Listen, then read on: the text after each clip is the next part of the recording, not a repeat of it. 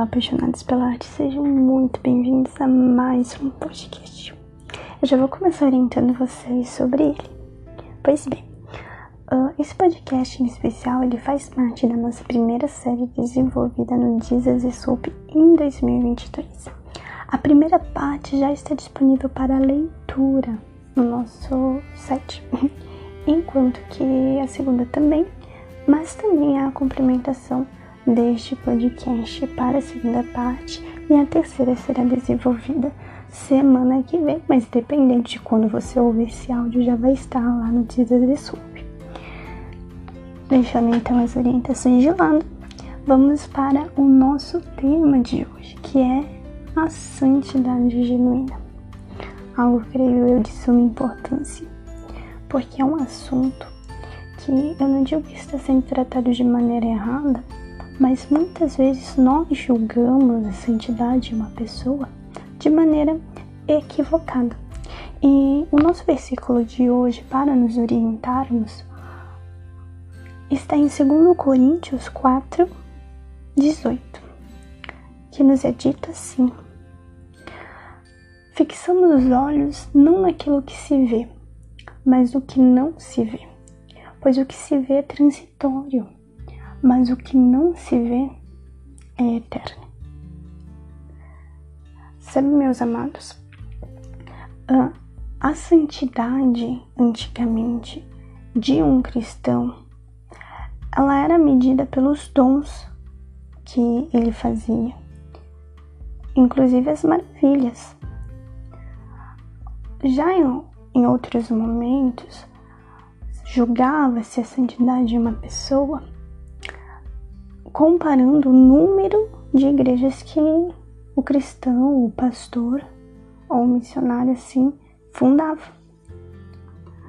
Mas também havia aqueles que julgavam a santidade pelas palavras de sabedoria e pela oratória, que muitas vezes, na maioria das vezes, era eloquente.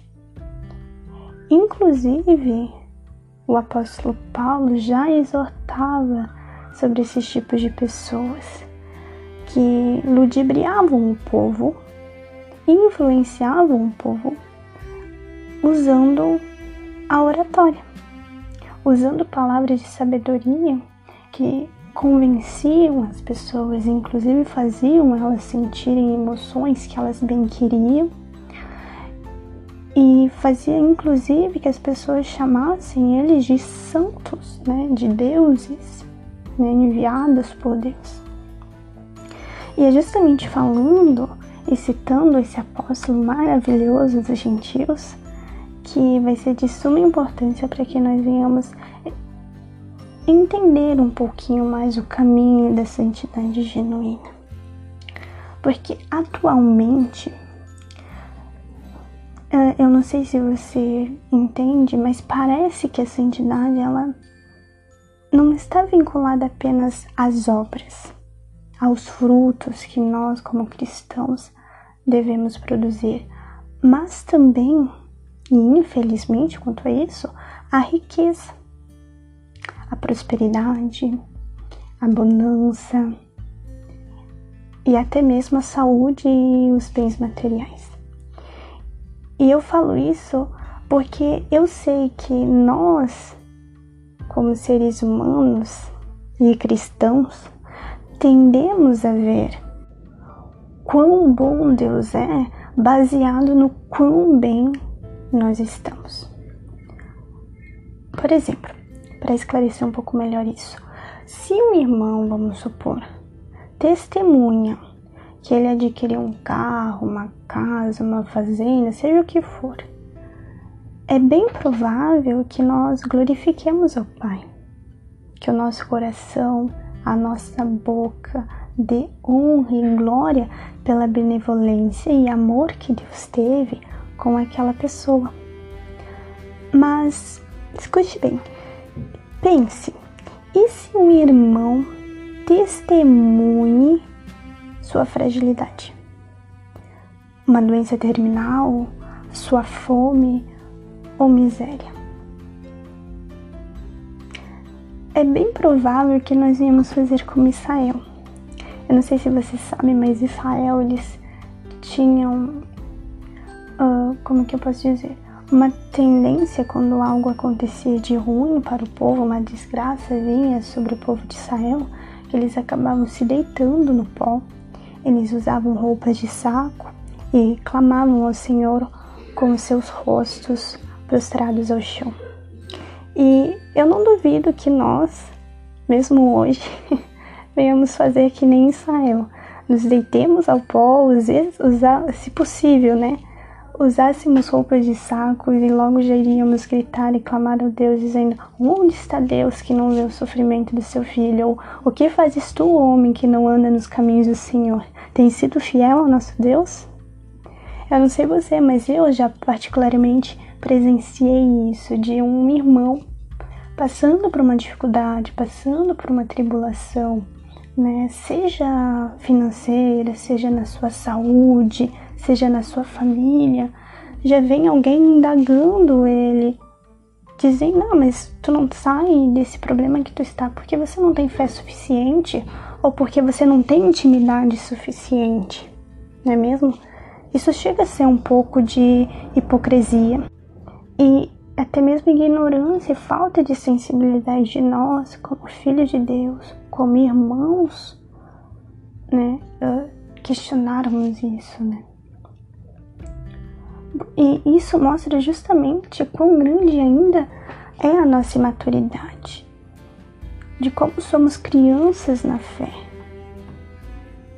Porque somos, porque nós ainda não aprendemos a ver graça na fraqueza. A menos que uh, esse momento de tribulação seja curto.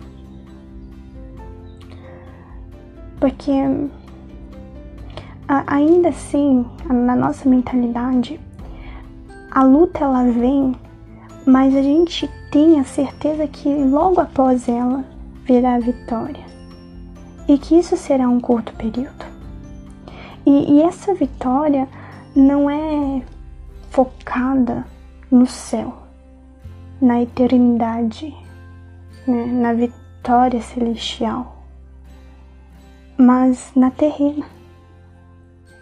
O que eu quero dizer é que nós não suportamos a ideia de viver uma vida de intensas lutas nessa terra.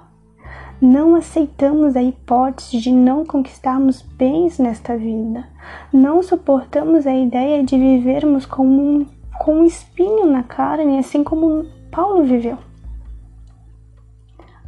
Nós não conseguimos suportar a ideia de lutarmos constantemente contra o inimigo que diariamente tenta contra a nossa vida.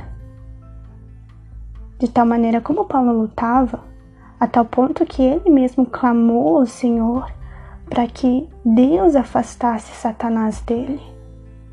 E o que o Senhor respondeu? Um não, né? Dizendo: Minha graça é suficiente. Segundo Coríntios 2, 7, 9. Ou seja, a graça do Senhor era suficiente para Paulo. Obviamente que ninguém em sã consciência quer passar por tamanhas adversidades, mas a questão não é esta, amado e sim de linkarmos tais acontecimentos com a santidade ou a salvação de alguém. E infelizmente a teologia da prosperidade faz a gente pecar contra isso. A ideia de que Deus deve algo a nós, que Ele deve nos abençoar, que Ele deve nos presentear com algo a mais que a salvação. E isso muitas vezes é sustentado com parâmetros do Antigo Testamento que mostre os grandes homens da fé, os grandes homens de Deus, que mesmo com as suas perseguições e lutas eles venceram. Seja pelo exemplo de José, que mesmo tendo sido vendido como escravo, abandonado pelos seus irmãos e afastado de seu pai, conseguiu a supremacia no Egito. Ou Davi, que mesmo de pequena estatura, e inclusive o próprio pai dando descrédito a ele venceu e tornou-se rei sobre Israel.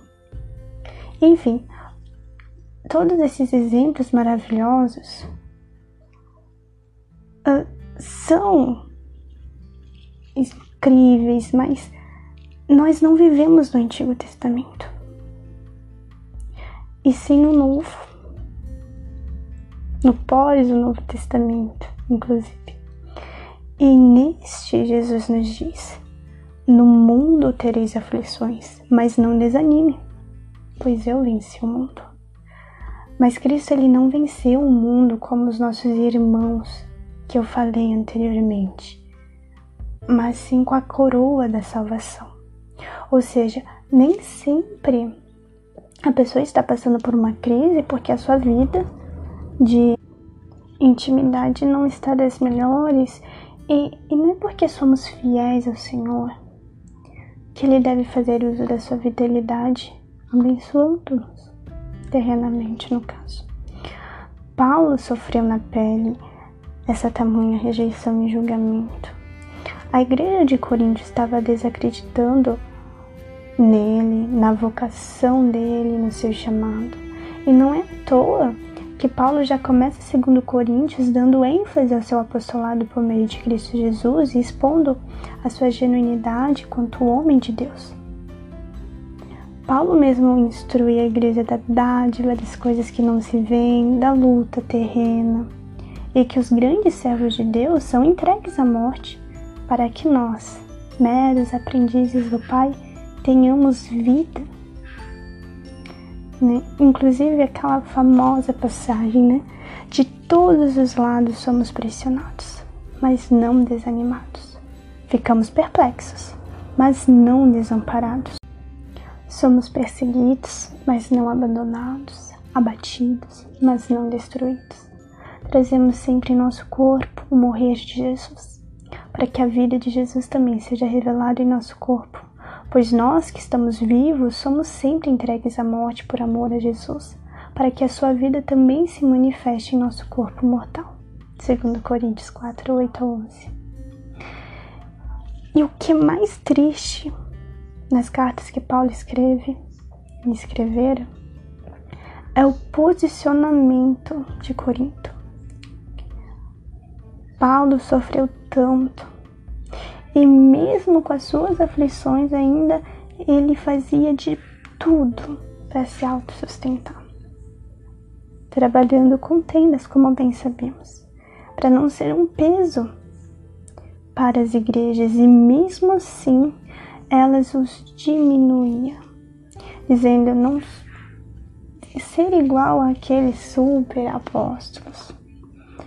Então, sim, nem sempre os pastores conseguirão a dádiva de uma saúde perfeita, de uma mesa farta. Nem sempre nós seremos agraciados com o mel da terra, ou encontraremos os melhores empregos, ou teremos as melhores refeições, ou a saúde perfeita. Mas ainda assim, nada tem a ver com a santidade ou a salvação de alguém, pois nossos mais recentes exemplos de santidade genuína, os apóstolos, sofreram por amor ao Evangelho. Nada tiveram, mas eles perseveraram. Claro, amado, que tudo isso é um tanto pessimista e sei bem que o Pai tem o melhor para nós, que tudo coopera para o bem daqueles que o amam e Ele tem o melhor desta terra para os seus filhos. Mas isso não é sinônimo de santidade genuína. Mas vejo como sugestão a leitura da carta de 2 Coríntios, bem como um louvor mais perto quero estar. E que assim como na letra nós possamos entender que o importante é estar mais perto de Deus, ainda que seja a dor que nos una a Deus. E é isso, meu amado. Um grande abraço e fique com Deus. Até a próxima.